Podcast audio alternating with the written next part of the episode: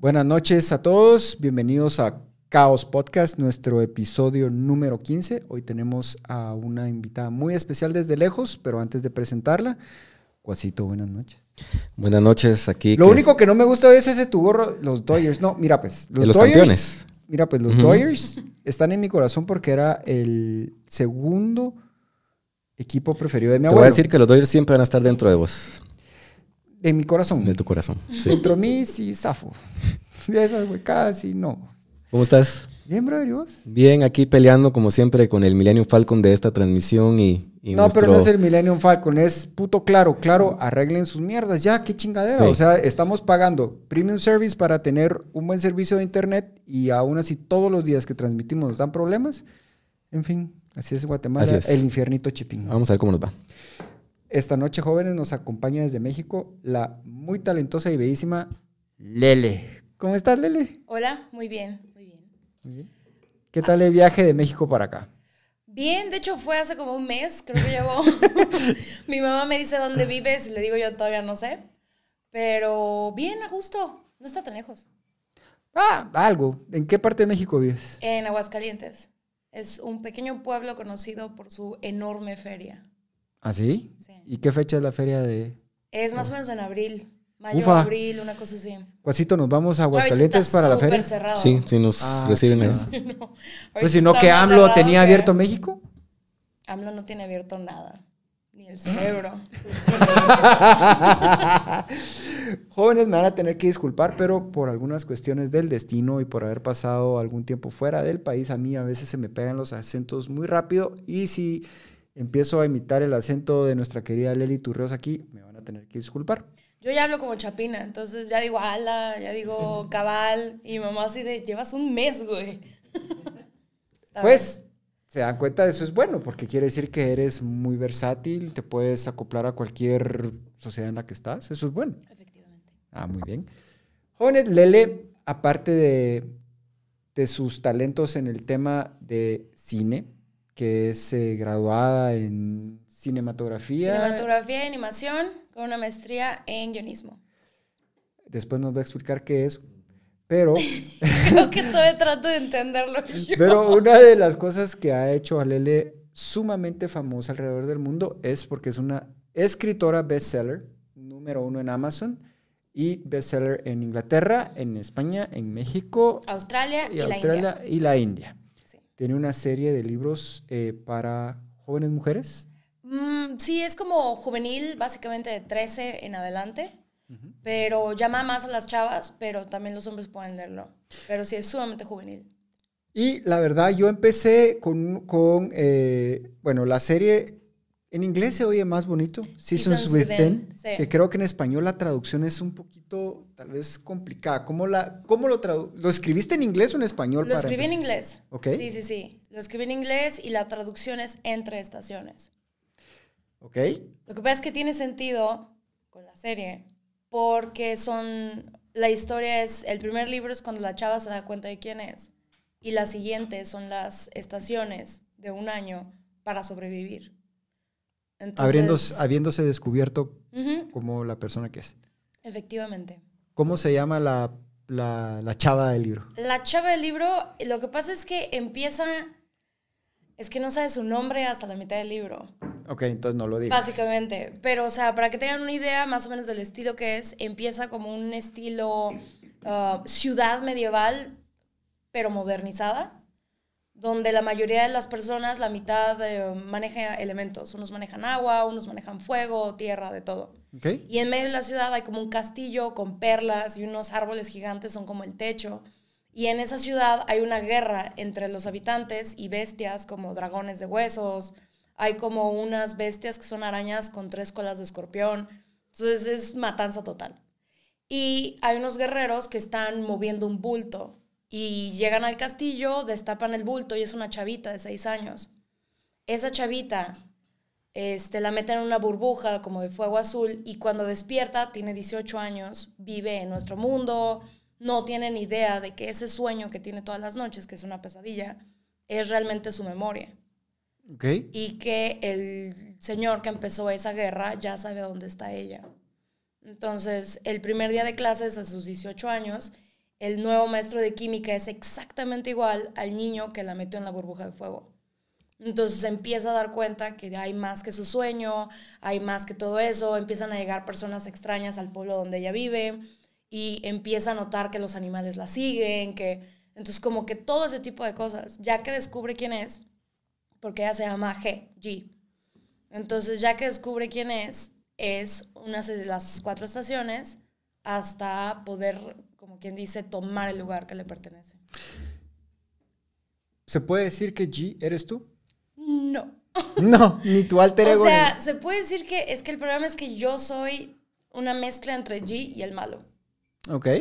Es como mis dos lados. Pero hay una chava que es sumamente geek, que habla de Harry Potter, de Star Wars, todo se burla, esa sabía yo.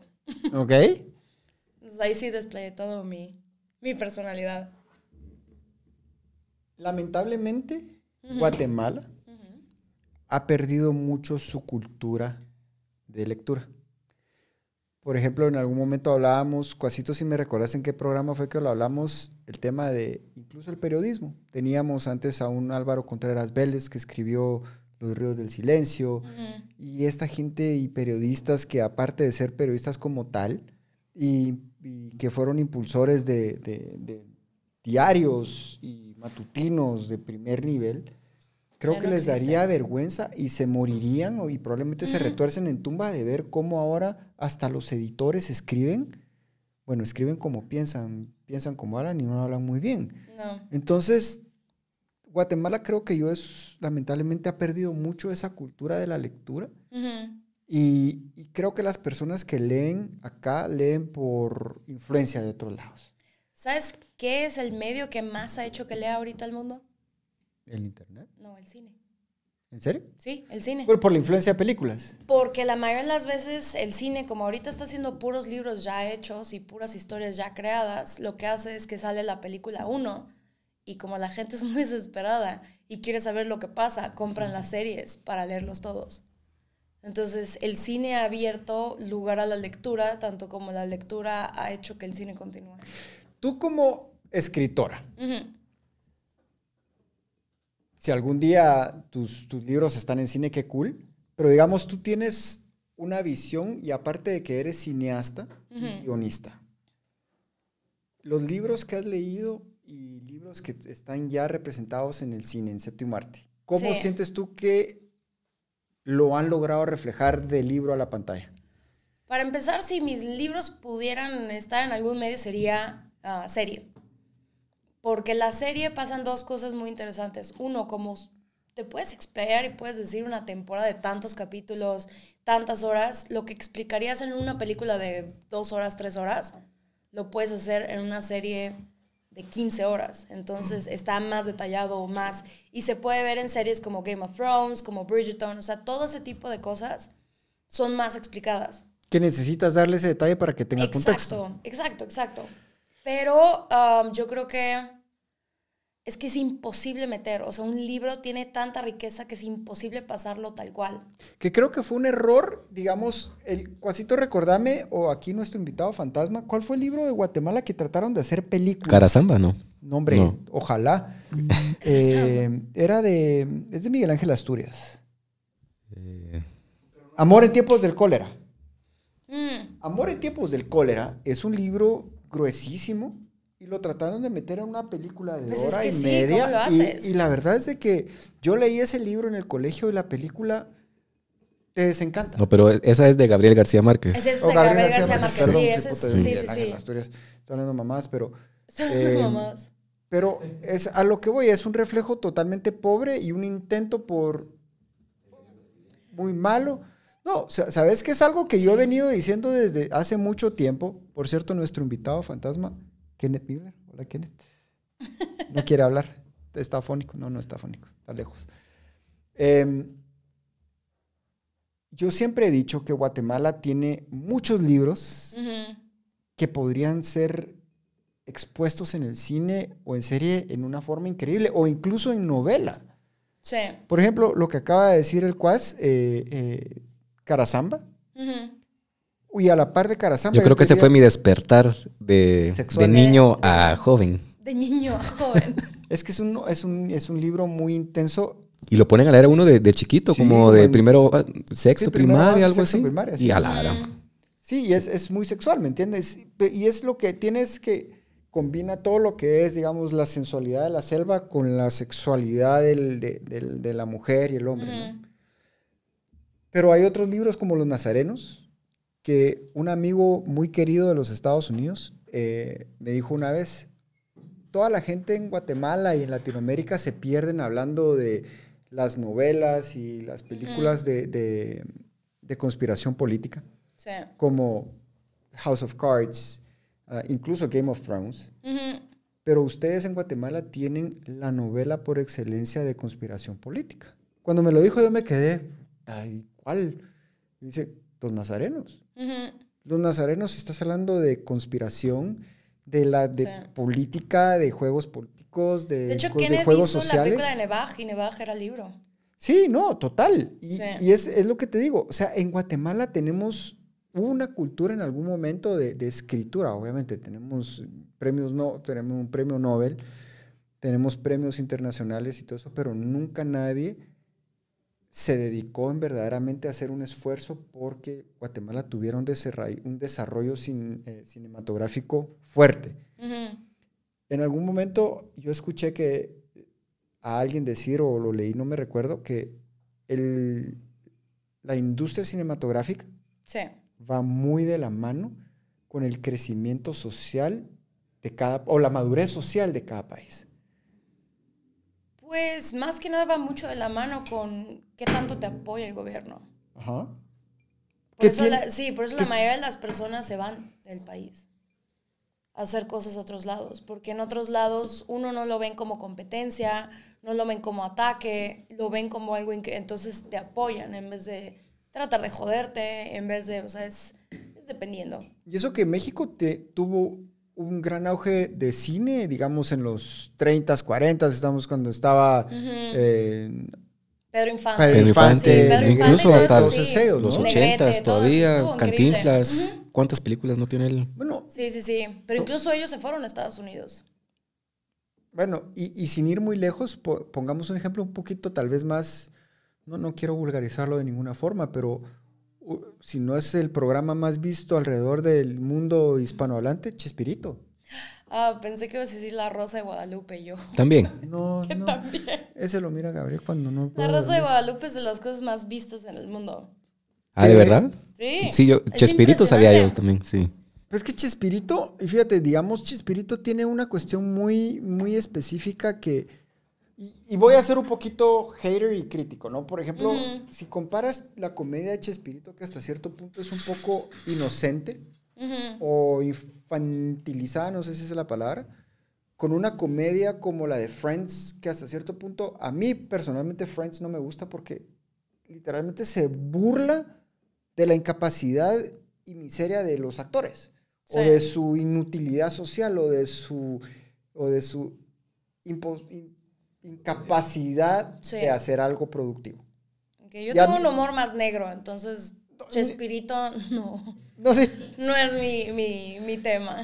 No, y te digo, mi, digamos, y yo te lo digo más porque, por ejemplo, a pesar de eso, a pesar de que es un humor muy simple, ha logrado traspasar el- el- la barrera de los años. Porque hoy por hoy, Chespirito, más allá de que todavía en algunos lugares lo, lo- lo- lo pasan, en, digamos, en televisión abierta o lo que sea, Sí. pero ahora ya hay caricatura. Y lo está viendo una nueva generación de, de- de- de No personas. sé, nunca lo he visto. ¿No? ¿No has visto la caricatura de Chespirito? Y Está la verdad buena. nunca he visto Chespirito. Eh, bueno, pues regresando al tema de, de la cinematografía que te decía, hable, digamos, México, el cine de México, que es pesadísimo, ¿no? Desde el punto de vista de, de- de cuántas películas han hecho a lo largo de los años y la expansión mundial que tienen. Otros países como el cine argentino, el cine uruguayo, incluso el cine brasilero, Sí. todos los demás. y, bueno, Colombia. Colombia principalmente bueno, con sus novelas y que compite con las novelas mexicanas, la verdad, en mi opinión. Pero después otros países, España, que, que la verdad muchas personas dicen, bueno, antes no sabíamos que existía. Ujú. Y de nuevo, siento yo que habla de un cachito de la, de la misma madurez cultural, pero es algo que en estos países, en, en Guatemala, no hemos logrado explotar y creo que tenemos por lo menos materia prima para hacerlo. Sí. Pero tú desde el punto de vista de cinematógrafa y guionista y escritora, ¿Qué? ¿qué opinas del desarrollo, digamos, de un país o de la... ¿Qué se tiene que hacer para que un país dé ese salto para poder interpretar a todo el mundo que ha producido en sus- a lo largo de, de- de su historia, digamos, libros, lo que sea? O sea, ¿qué se tiene que hacer en... ¿Qué harías tú o qué se O tendría sea, que por hacer? para- ejemplo, yo en mis libros, para que diera el salto mundial, los tuve que hacer en inglés. Si no, es imposible. O sea, los países latinoamericanos y habla hispano no leen. Nada más lee España, pero a España no le gusta leer... A Latinoamérica. ah, no, sí les gusta, pero como no dices este, vos, como no dices, o sea, como no, no tienen el castellano o español, no les gusta. Siente, o sea, no entienden palabras. Entonces queda México y Latinoamérica. Y para México y Latinoamérica, como no leen a un grado específico, no llegas a los números que llegas en inglés. Porque en inglés te lo puedes leer aquí en China, en, o sea, donde sea. A cualquier nivel. Y es que esa es otra cosa que, por ejemplo, yo, yo escribí un libro Ujú. y lo publiqué en el 2008, pero es un, es un libro eh, técnico. Sí. Es nada que ver con, con temas literarios, ni mucho menos eh, ni fantasioso, ni, Ni ni- ni fantasioso. tampoco, ¿cómo se dice? Se me fue la palabra ahorita. O sea, no es ficción. Artístico, sí, Ah, no es artístico ni mucho menos, es algo puramente técnico. Ok.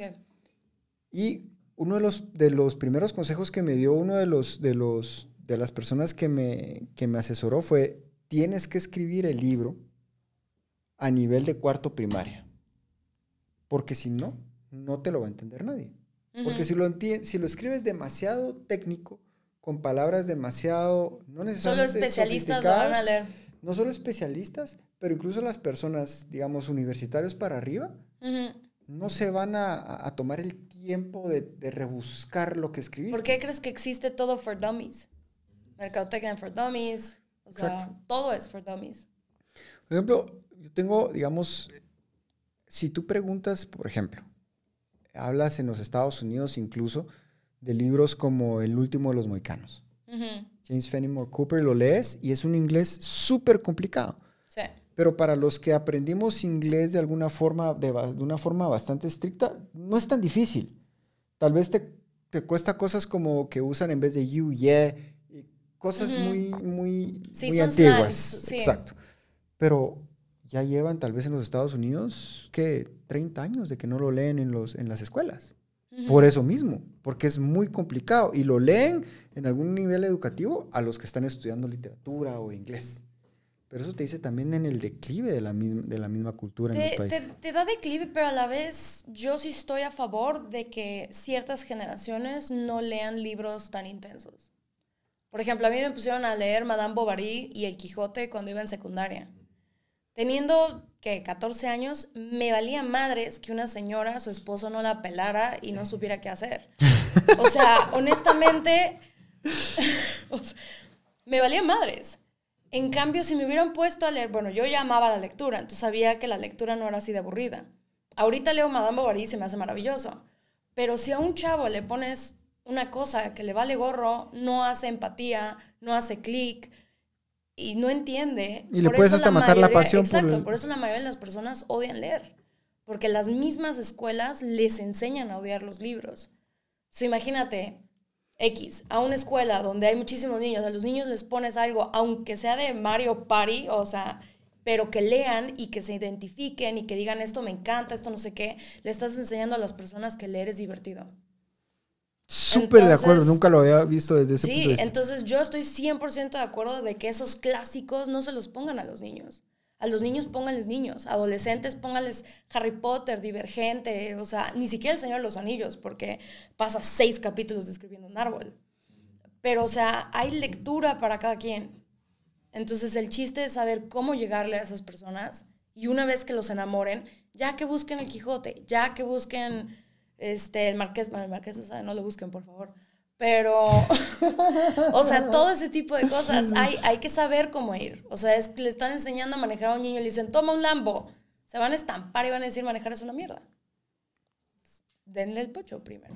No sé, yo, yo me hubiera gustado el Lambo a esa edad, pero O sea, sí. seguramente lo hubiera estrellado, pero A esta edad lo estrellarías. Metafóricamente, bueno, a mí también me encantó un Lambo o un Bugatti Verón, pero bueno, no somos choosy.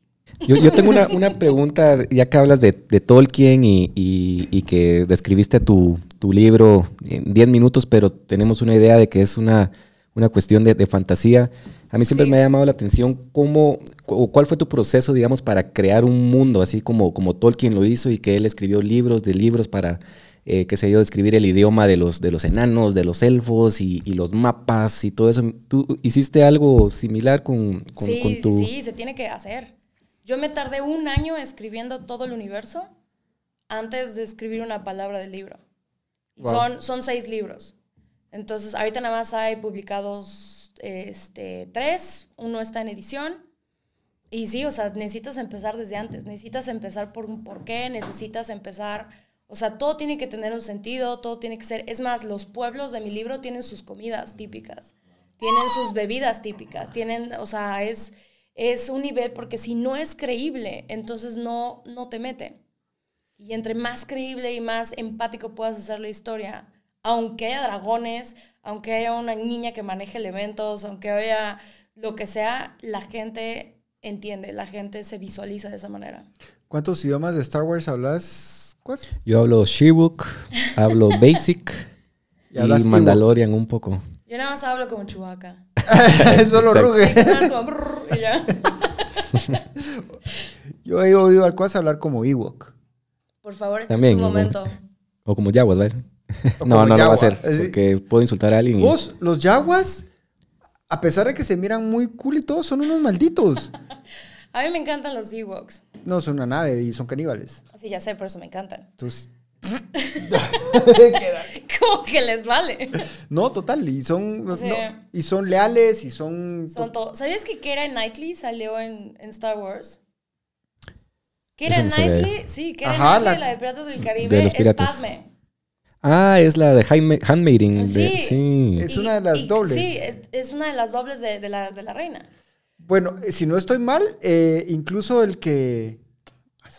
Sí, el, no que hizo de. Star- el que hizo de, de- de este Daniel Craig también sale en un, Como en un cameo Stormtrooper. como Stormtrooper. Ujú. Sí, sale de, vera- de hecho, que esa es como una tradición de que, que hagan cambios como Stormtroopers, eh, les hacen favores a los amigos y, y es probable que todos los Stormtroopers que tú veas sea Sean alguien, cuates. sean alguien famoso o un cuate.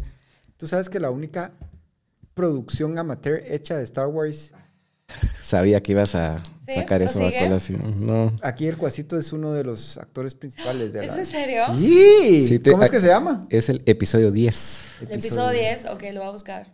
en YouTube. Bueno, no lo busques, no sé, tal vez. Claro, No, pero tiene un montón de vistas ya.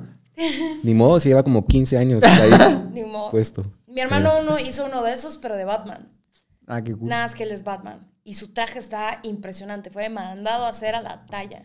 Nice. Sí, entonces ahorita como ya tiene un disfraz de Batman, se va a los hospitales con los niños a, a salir de Batman y es maravilloso porque cool. hay dos reacciones. O los niños salen corriendo lejos de él o corriendo a abrazarlo. Mm. Pero luego sus amigos lo usan. Así de, güey, mi hijo no hace la tarea, necesitamos a Batman.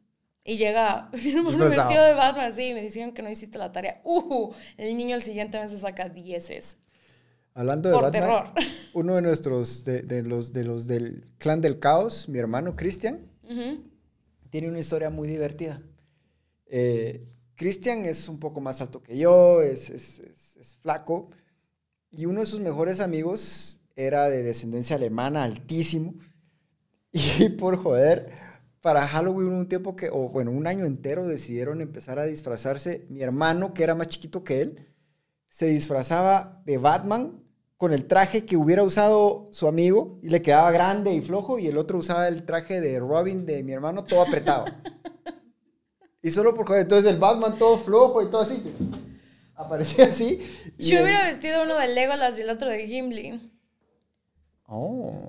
Digo, sí es tan marcada la diferencia. Yo creo que en esa época todavía no, Sí, no, no era no tan popular. Hasta eso fue hace, ¿qué? 20 años. Sí. todavía no. No, incluso también yo les hubiera hecho que se hubieran disfrazado de Asterix y Obelix, pero Sí. bueno. De, tú empezaste Sí. con la con escritura, Yo empecé con el cine. ¿ok? Sí, o sea, mi carrera de cinematografía empecé y de hecho ahí fue donde conocí a Kenneth. Kenneth fue mi maestro. Ufa. Sí, primero, primero fui, eh, fui amiga suya. Este, después empecé a producir y yo producía y producía y producía y este, me empezó a contratar para producir para él. Nice. Entonces ahí fue donde nos hicimos ya muy amigos y después resultó ser mi maestro y después ya yo me fui a hacer la maestra en guionismo.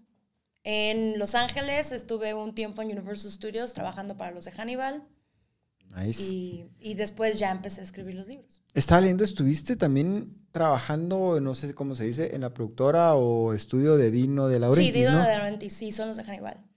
¿Cómo es esa experiencia con ese? Estuvo increíble. Para empezar llegué ahí por error. Yo no iba a esa oficina. ¿A dónde ibas? iba a donde fuera. Lo que pasa es que en este New York Film Academy te obligan a que hagas como quien dice una internship en algún lado. Entonces yo iba a ir a uno de los estudios, pero el problema es que si tú te metes a Universal Studios, todo es igual. Bueno, en Gringolandia todo es igual. Entonces era como estar en Houston. Todas las casas eran como copias. Y yo dije, "Du- o Ey, sea, ey. no, no, no. Lo siento, Houston es lo máximo y me encanta, pero todas las casas son copias. Hasta del avión lo ves. Casa, alberca, casa, alberca. Y así estaban los bungalows. Tenemos un problema. ¿Ves la, la bandera que está ahí arriba? Es de Texas. Pero no es problema, es hermoso, Este simplemente es control copy. O sea, y, y te voy a decir algo. Precisamente con mi esposa hablaba la vez pasada que hay lugares en Guatemala tan lindos. Empecemos con Antigua. Antiguo es maravilloso. Pero creo yo que han fallado con el tema de control eh, ¿cómo se- territorial o control urbanístico, no sé cómo se le dice, que de repente tienes una casa de este estilo y todo eso, y a la par tienes una cuestión de color Ah, sí, claro. amarillo menta o verde menta, y que se cagó en la visión de la cuadra entera. Fíjate que eso es ilegal en México. En México, si tus cosas están en el centro, no puedes poner ni siquiera letreros. Por ejemplo, si hay un Oxxo o tiendas, los letreros tienen que ser grises con un logo específico. Escondidos en el vidrio o algo así. Sí, no, no, no, no pueden haber colores. O sea, te dan el logo de Oxxo, pero en metálico, para que lo pongas y combine con la ciudad, o sea, con el centro. Pero creo yo que eso al final de cuentas mantiene cierto, No, sí, es- cierta es- la belleza de los sí. lugares. Sí, se ve precioso. Y, y el exceso de, de libertad de diseño de algunos Hijo, estimados arquitectos aquí que también se ar- arruinan la- la- Sí. el paisaje. Sí, a veces la creatividad de, ar- de ar- arquitectura no es tan Sí, no, deberían ser albañiles. hermosamente no arquitectos. visible. Sí. Bueno, Sí. regresamos a tu historia. Entonces, Ah, sí, entonces estaba perdida, estaba perdida. Y en Universal Studios se mueven por medio de carritos de golf. Entonces pasó un chavo y se me queda viendo y cuando yo estoy, o sea, cuando yo estoy perdida, se me nota en la cara que estoy perdida. Y se frena y me dice, oye, este, perdidísima, ¿verdad? Y como se veía chavo, cuando yo estoy nerviosa o estresada, digo muchísimas groserías. Entonces yo así decía, la mierda, no sé dónde está, chingada, no sé qué. Entonces empecé a gritar 20 mil cosas y se atacó de la risa y me dice, súbete, yo te llevo. Y empezamos a hablar y literalmente me lo estaba cotorreando y resulta que era un productor. pero, pero le caí bien y le, o sea, se le hizo chistoso, entonces en vez de llevarme a donde iba, me llevó a Dino de Laurentiis. Se mete y le dice, güey, estabas buscando una chava. Y voilà, llegué a trabajar en la oficina de Alfred Hitchcock, que suena maravilloso, pero era terrorífico. O sea, había bustos de estatuas todas mutiladas por todas partes. O sea, De ahí te- salió toda la oh, inspiración de él. no, no, no, no tienes una idea. O sea, yo tenía que ponerle como gorritos y diademas para que al menos no me dieran ansiedad y terror. Y ya sabes, el baño estaba en un pasillo todo oscuro y a la derecha estaba el baño y yo así de... "Mm", y los postes de birds y de... Y dije, "Ujú". aquí tenemos a uno que le tiene miedo a la oscuridad. sí. Ahí está. El cuasito. Es que a Te mí doy tour en la oficina. No, gracias. Es que, ¿qué haces contra eso? Digamos, si te ponen un madero, si te ponen un tipo ahí, pues haces algo, pero ¿qué haces Si contra... sangra, muere, decís vos. Sí, la llorona y todo ese tipo Pero, de cosas. pero la, la Pero- oscuridad no sangra. Y no hay nada más terrorífico que lo que no conoce el ser humano y su propia mente crea bestias. Eso sí es jodido. Así es. Y creo yo que en la mente está muchas veces el peor enemigo de- del ser humano. Sí, Y a por veces- eso las mejores historias de miedo no enseñan tanto al malo. Enseñan cachos, enseñan suspenso, enseñan el terror. Sombras. Pe- Exacto. Y el humano rellena con sus propios miedos. Y dicen que el, el héroe es tan bueno como su villano también, ¿verdad? Primero Me tenés que hacer el, el villano. Sí, a mí me gustan más los villanos. ¿Darth Vader es villano o es bueno? ¿O es Darth Vader, o es qué? Darth Vader, no sé, me dan ganas de adoptarlo. Es que es, la verdad, es que es lo que te digo. Eh, yo creo que Darth Vader es, por eso creo yo que ha sido tan famoso y uno de los personajes más icónicos de Star Wars, porque en su propia obscuridad refleja mucho de lo que muchos seres humanos quieren ser. Ah, 100%. Tener ese poder ilimitado, y no solo el poder ilimitado de la fuerza, digámoslo así, o del Sith, pero también la autoridad ilimitada. Y poder in- infundir miedo de que si no te hacen caso, pues tú lo Ujú. cagas, lo- te, Sí. te estrujo y ya, te mueres. Ahora, también estuvo en una sociedad sumamente oprimida. Ser Jedi, lo siento, pero ¿quién demonios puede ser Jedi? O sea, está súper padre, pero no pueden querer, no pueden sentir, no- o sea, no pueden hacer nada. Correcto. Y había tanta opresión en ese sentido y este tipo sentía tanto y era tan apasionado que dijo, la mierda a todos. Yo la vez pasada leí un meme que nadie quiere, nadie quiere aceptar que el creador de, que, el- que los creadores de los Sith fueron los vulcanos. No, mejor sigamos hablando de los, de los Jedi. Te y- jodí, te jodí. Porque ¿sabes qué funciona el Jedi y personas afuera en el mundo que estén escuchando esto? Cuando te invita a salir un chavo que no quieres y te dicen, ay, sal, dices, no, soy Jedi y no puedo enamorarme. nice. Bueno, en Mi Inglaterra el Jedi... no el- lo sí existe. sí, ya es una Sí, religión ya es aceptada. una religión, entonces puedes decir, soy Jedi. Y lo siento. ¿Sos Jedi? Sí, cosito? porque love Voy a ir a que me hagan el lighting. jealousy leads to anger. entonces le pueden dar el discurso. Ufa. Sí, claro. Sí, pero no sé si quiero esa vida de, de no No sentir. estás de- cerca de Yoda. yo- Master, vos te quedaste trabadito ahí como por... Yo sería ah, super aquí. Sith. O sea, yo sería un Sith. ¿Sí? Claro. Nice. ya lo es, sí. Sí. Yo tengo mi Baby Yoda entonces. Yo sí tengo mi espadita roja. ¿Sí? Claro. No, yo quiero una, pero una, una, un Dark Saber. Mi amigo, mi mejor, bueno, este, el de mi mejor amigo de México tiene una espada láser, la de Luke. Nice. Sí. ¿La María o la...? No, la o sea, verde. Bueno, si vamos a hablar de eso, yo tengo dos Toda la réplicas. colección. No, La colección de todos los colores. Yo ¿Tenés la morada de Mace. Windu? no, yo tengo la réplica que usaron en la película de Darth Vader, solo hicieron 2500 copias de, de eso. Ya con eso. Y entonces, sí, no saca láser, pero es Pero una sí réplica mata. exacta. Pero o sea, sí, la mata tocó- de, la de tocó celos. Darth Vader. Literal. ¿Sabes que la morada fue porque Samuel Jackson quiso color morado? ¿Ah, sí? Sí, no tiene sentido. Es su color favorito Sí, y, dijo, "Es mi color y él es el único que ser". ha sacado ese color. Pidió su color. Sí, él dijo yo quiero morado, quiero morado y no y no lo Lucas no lo dejaba y hasta que lo convenció. Sí. Y si ves todas las películas de Jackson, siempre tiene morado, siempre hay un morado de fondo. En las Es de cierto. Shyamalan, ¿cómo se llama esta de Unbreakable? Ajá, Él sí, es el- su traje, su, su traje eh, morado. Él mete puro morado en sus películas. Nice. El, a ver, hablando otra vez, pongamos un poquito geeks. Ujú. Sable blanco hay.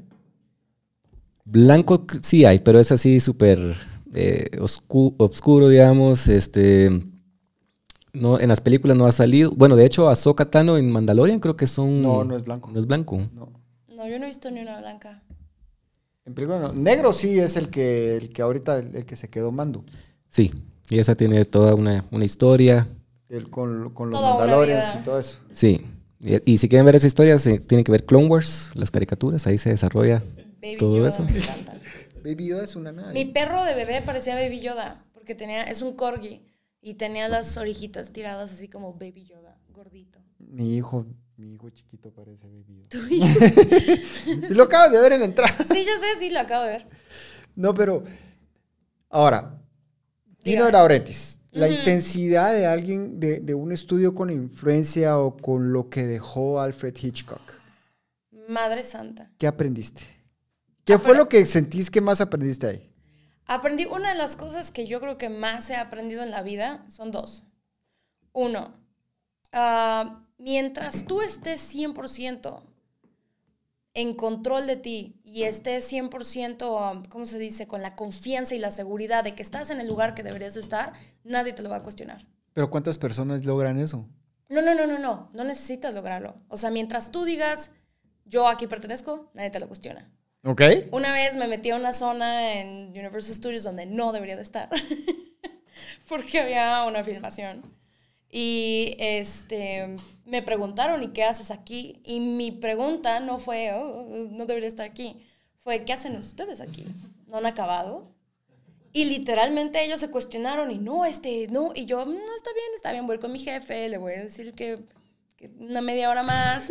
Entonces, sí, nadie se cuestionó. Literalmente me dejaron ver, o sea, la grabación, me dejaron ver, estar ahí. Hasta criticando, así como que... Sí, yo sé, "Mm, es este este plano está medio chafa, este, producción, ya sabes, ¿no? Pero mientras tú sepas, o sea, tengas la... Como es- eso de, de decir, aquí nadie te lo cuestiona. Tenemos un par de experiencias ahí de habernos metido en lugares de, de- que no teníamos que estar y con la seguridad y el aplomo que, bueno, ¿qué Exacto. De, ¿Y tú por qué estás ahí? Ah, Entonces sí, ahí nadie te lo cuestiona. Y dos, estar presente. Hoy en el mundo, desgraciadamente, todo el mundo está metido en su celular. A un nivel enfermizo. Entonces, por ejemplo, yo una vez me metí a una de las juntas eh, más impresionantes que he visto en mi vida, porque era de la academia, de los Óscares. Y la razón por la cual me metí es porque uno de los chavos, que bueno, los chavos, señores de 80 años que fue, me acordé cómo tomaba su café, porque puse atención y no estaba en mi maldito celular o no estaba pensando otras cosas. Entonces, yo cuando hacía juntas para ver um, quiénes íbamos a contratar, me ponía a hablar con ellos y me ponía a explicarles las cosas más aburridas. O sea, un día junté a todos los que iban a hacer la entrevista de trabajo y me ponía a hablar de por qué Flounder de la Sirenita era amarillo y azul. Y yo, veremos la teoría de por qué Flounder es amarillo y azul. Y empezaba a decir, bueno, estupidez y media. Y me fijaba a quienes ponían atención. Si había una persona que agarraba su celular, inmediatamente me valía gorro su currículum. Porque si sacaba, o sea, si no tiene la capacidad mental para estar presente durante cinco minutos, ¿qué va a hacer en un set? ¿Qué va a hacer en un, o sea, en la vida? Órale, me acabas de dar una pauta Un gran específica. cuentazo también. ¿A mí por qué, culero? Porque media vida la pasás en el celular también. Esa fue una indirecta. Ojalá que. Cerote, pero yo sí, a diferencia de la mayoría de personas, puedo multitask. Por eso fui ¿Qué, hombre qué pensás? ¿Es posible eso? Pues yo no te hubiera contratado. No, eh, sí, eh, primero en una entrevista jamás. Primero no ¿Sabes entro, no entro el celular. sí lo hacen? Ah, no, no, total. ¿Sabe? Si lo hacen manejando, si lo hacen en su, o sea, Total, no, eh, se vuelve un vicio. Y la verdad, por ejemplo, después de haber estado casi, bueno, previo a esto, la mayoría de mi vida profesional he, esta- he estado en gobierno aquí en Guatemala y en Estados Unidos. Y te puedo decir que por más de 12 años vivía con el celular pegado. Hasta en este, este año de la pandemia, que fue mi primer año fuera de gobierno totalmente. Y te digo yo que al principio hubo un, hubo un momento que yo agarré el celular y digo, pero qué puta, no tengo nada que buscar. No Sí. tengo nada que ver, nada, no, o sea, no me está escribiendo nadie, que vaya a ser urgente. O sea, si me van a escribir es porque, puta, recuérdate que tenemos un almuerzo mañana. O, puta, mira, X. Sí, eso lo puedes ver, sí. Pero no, la gente se pierde todo, se pierde. Y la verdad, ahorita estamos en un mundo en donde muchísima gente tiene la misma educación, muchísima gente tiene los mismos estudios, muchísima gente tiene las mismas oportunidades y es si estás vivo o no estás vivo. O sea, pueden contratar a alguien que es más vivo y está presente y está atento, a alguien que tiene el currículum de la vida y es un inútil que nada más ve el celular. Y es que, y tú acabas de decir algo que me encanta porque yo personalmente impulso a la gente para que se salga de Twitter. Y te lo digo, Twitter es, es un chiquero, es, la puta puerta del baño público, del internet. Y la gente se, se ofende y se siente y agarra, puta, y, y agarra una calentura y se pelea con todo el mundo y vive intranquilo por la mierda que le tiraron en Twitter. Pero si te sales de esa chingadera, te das cuenta que en realidad Twitter es una cuestión de manipulación social espantosa. Porque viene un par de influencers y tiran algo y todo el mundo se engancha y todo el mundo se sube a alarma más.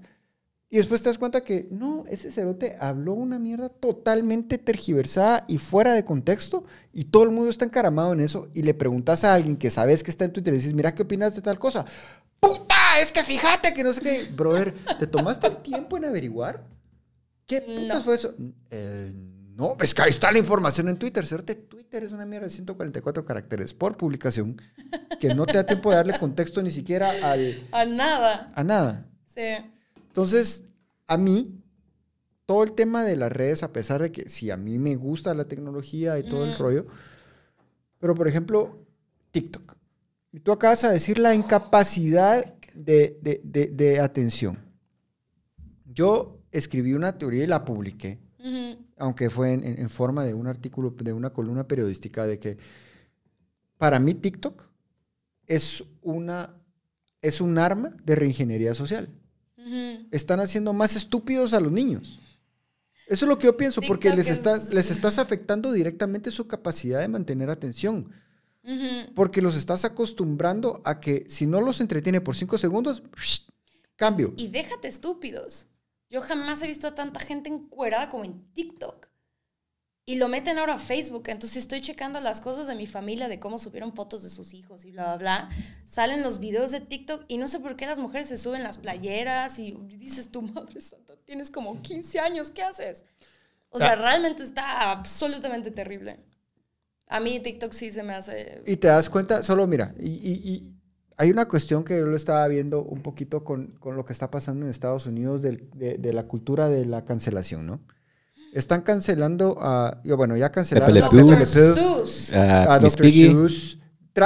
Ni verga, no van, a tra- no van a cancelar a Speedy porque nadie, ningún mexicano, no, ni Miss ningún Piggy, Miss México-americano. Ah, Peggy. no, sí, a Miss Piggy. A Miss Peggy o Piggy, sí. Están tratando. Nah, mexicano nos vale madres este No, no lo van a cancelar y menos, y menos a Slowpoke Rodríguez.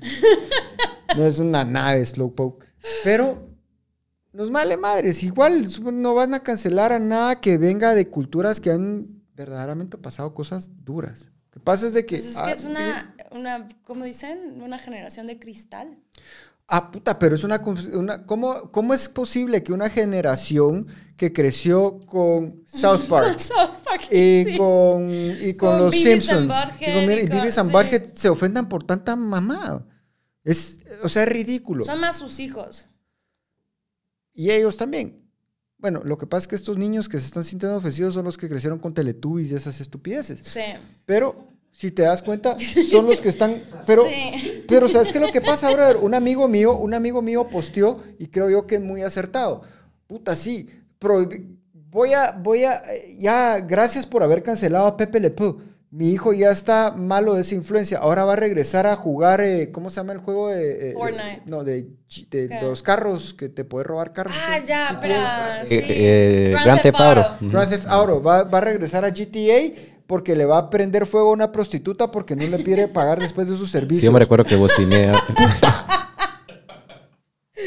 Los güiros de 12, 13, 14, 15 años están jugando esas mamás. No me jodas.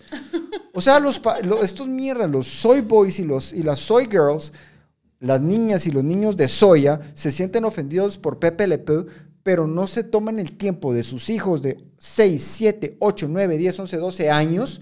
Qué jodidos es lo que se escriben ¿Pero en las otras hijos? redes sociales. Bueno, los Mira, que tienen seamos, no, no, hijos. no, seamos, seamos honestos, les dan el iPad y desaparecen. Por eso mismo, no se O dan sea, cuenta no qué es lo que se están inscribiendo. Sí, nadie tiene hijos ya. Tienen mascotitas que les dan sus iPads. No, y, y lo peor de todo es que después resultan embarazadas las niñas y. ¡Ay, puta, no, qué terrible! Ah, pero ven. Teen Mom. Pero les ponen Teen Mom y todo el mundo las abraza y les dan dinero y no. O sea, es. No, y ya tienen las niñitas así sus propios, ¿cómo se llama? Su, eh, esa cuestión de donde pagan para ver. El OnlyFans. OnlyFans. OnlyFans y. Madre santa, eso es. Sea, No sé, pero mira, si sobrevivimos la edad media donde, no sé, matabas al vecino porque te quitaba tu cacho de carne, espero que sobrevivamos a esto. el problema es que no nos dejan matar a la gente. No sé, yo creo que prefiero la edad media. Yo también. No, mira, si hay, hay una, hay, una, hay una teoría tejana muy buena que dice, si regresaran los duelos, habrían muchos menos ofendidos por todo. Y la verdad es de que hay gente que por cada estupidez que dicen se merecen un directo a la Es carota. sumamente triste y probablemente súper culero lo que voy a decir, pero por eso hay tanto school shooting. Ah, ya, yo Porque tengo muchas teorías prohíben tanto porque si te golpean y te golpean y te maltratan no puedes decir nada.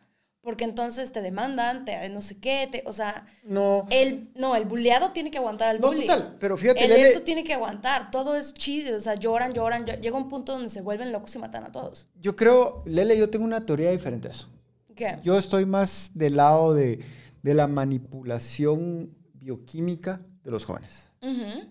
Eh, con tanto ritolín y con tanta cuestión que, se han, que han utilizado que de alguna u otra forma ha tocado a ciertos niños que tienen obviamente problemas eh, sociales o problemas familiares y que los hace explotar. Pero hay de todo, por ejemplo, en mi época, Pero miren, Latinoamérica, no pasa eso. y el buleo, eso. no- No, nosotros ¿y somos los expertos en buleo y ¿No burleo. ¿Sabes por qué? Porque si te volea un tipo, le rompes la cara y al día Sí. siguiente son mejores amigos. Total, total. Allá no, no te dejan hablar, no te dejan decir, no te- todo es cancelación, todo es no, todo es, o sea, es tanto el safety net que tienen que se les bota la canica.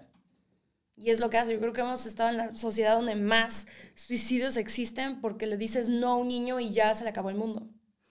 Creo yo que a pesar de que los Estados Unidos, siendo un país que tuvo una guerra civil, y que creo que la guerra civil de Estados Unidos los hizo fuertes y los ayudó a ser potencia mundial.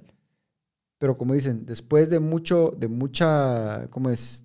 Después de la dificultad, la dificultad crea prosperidad, la prosperidad que crea eh, vagancia Sí. y la vagancia crea Otra, otra, vez otro problema, otra guerra y, y después otra vez otra vez prosperidad. prosperidad. Sí. Y eso creo que es lo que ha pasado, pero puta, de verdad, ¿qué Podemos no son? ser prósperos, o sea, ser prósperos sin guerras, por favor. o sea, estaría chido intentarlo. no sé, un año a lo mejor. ¿Sabes qué lo que pasa? Eventualmente es naturaleza humana Ujú. digamos, hablemos, ah, no, no, no, brother, hablemos de, de la utopía estúpida de los socialistas y los comunistas. No. Todos iguales y todo lo mismo. ¿Vos crees que no es naturaleza humana ver, puta, yo tengo lo mismo que este brother, pero a mí me tocó este hijo feo con cara de sapo, puta, ¿por qué no tengo yo un hijo bonito como el de aquel lado? ¿O por qué vos no es Pues- una, o un hombre o una mujer que diga, puta, tenemos lo mismo y a mí me tocó esta brother o este brother con cara de, de bus mal atravesado y por qué aquel sí tiene una mujer bonita, un hombre guapo y yo no? Y va a empezar esa, esa falta de felicidad o de complacencia con lo que te toca igual a todos los demás porque no nos van a hacer clones a todo de lo mismo. ¿Sabes la teoría de lo, bueno, no la teoría, el, el, um, como estudio que se hizo en ratones? Ujú. Es un estudio que se hizo donde a los ratones juntaron como una comunidad de ratones y les daban todo. O sea, los ratones eran la cosa más feliz del mundo. Tenían comida de sobra, el mejor ambiente posible. Y entre más eran ratones, o sea, más ratones eran, más empezaban a degenerar los ra- ratones. O sea, les daban más problemas. cosas, sí, empezaban a matarse entre ellos, empezaban a dejar de tener bebés, empezaban a, o sea, literalmente un, un mega desmadre. Y si les quitaban ratones, los hijos de esos ratones ya salían dañados. O sea, tenían que matar a todos los ratones y meter ratones desde cero. Y es lo mismo que pasa, yo creo. La gente busca, es inconforme. Pueden tener a la novia más increíble del mundo y siguen jodiendo. Es que es o, eso, pueden- Laura. o sea, siempre es the grass is greener on the other side. Totalmente de acuerdo. Y el hombre, el hombre, es su- el- o sea, el hombre como ser humano, el ser humano es sumamente competitivo. Siempre querés, como dice Carlos Mencías, puta, quiero más. Ujú. Por eso la gente migra, por eso la gente se supera, por eso la gente se vuelve ambiciosa. Y todos por igual y todo lo mismo. Y kumbaya, huevos, no pasa, no va a pasar. no. Si no estás durmiendo nunca y trabajas y te esfuerzas y no tienes amigos y no sales y no haces nada. Y quizás por eso nos quieren encerrar a todos, fregón. ¿no? ¿Eh? Para eso nos quieren encerrar, ¿no? Para que todos estemos No, encerrados. pero mira, seamos No, honestos. el socialismo no es de la sociedad, es para que los gobiernos se hagan ricos y nos quiten todo. ¿Los gobiernos o las élites? No, los gobiernos, Las élites iluminadas. básicamente. Las que quieren los gobiernos, Sí, claro. obvio. Pues, Lele, ahora, ¿cuál es el próximo paso de Lele en el mundo? Del Lele en el mundo. No sé qué proyectos puedo hablar. ¿Qué proyectos puedo hablar? Todos. Ok. Estamos haciendo un documental este, con una chavita de aquí de Guatemala. Nice. Se llama Isabela, es increíble, es una excelente diseñadora de moda.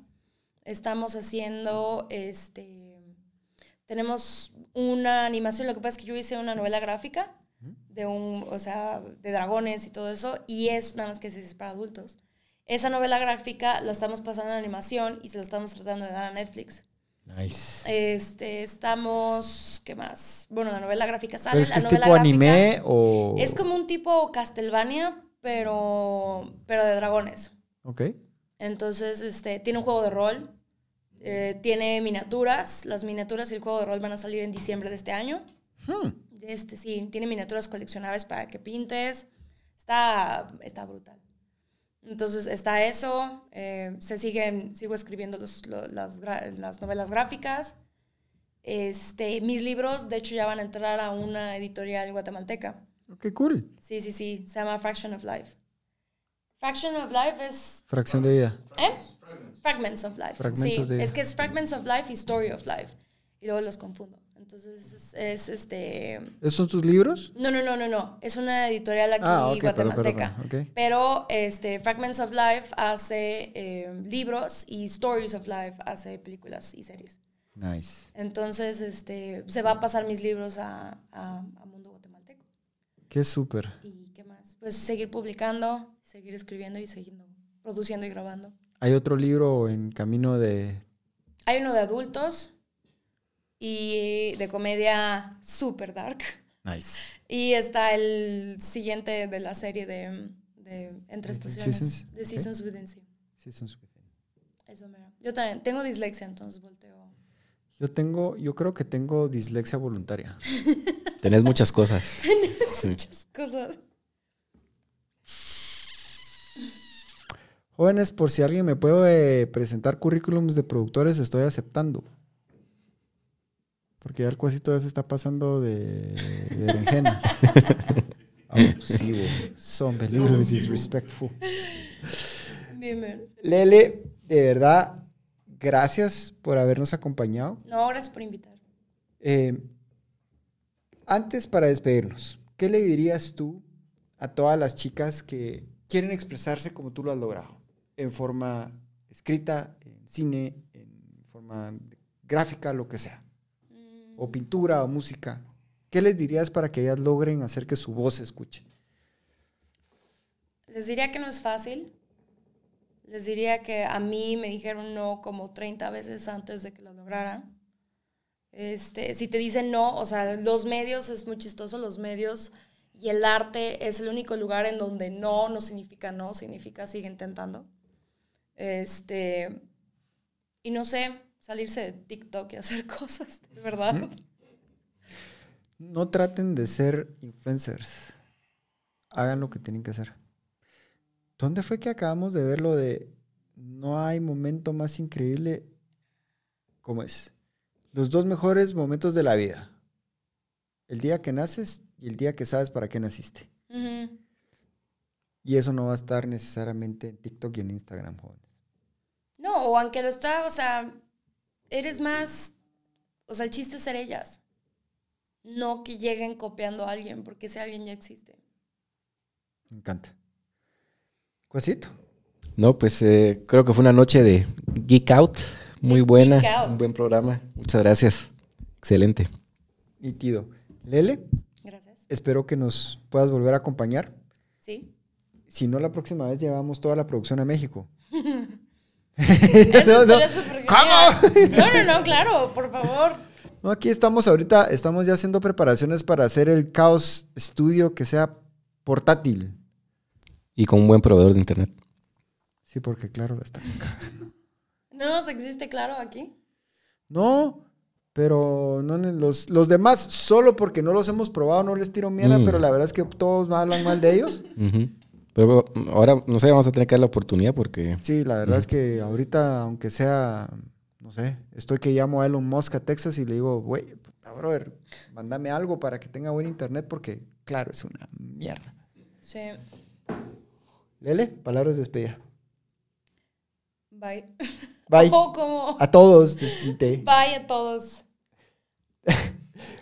Juancito, pase buena noche. Buenas noches. Jóvenes, a todos, muy feliz fin de semana.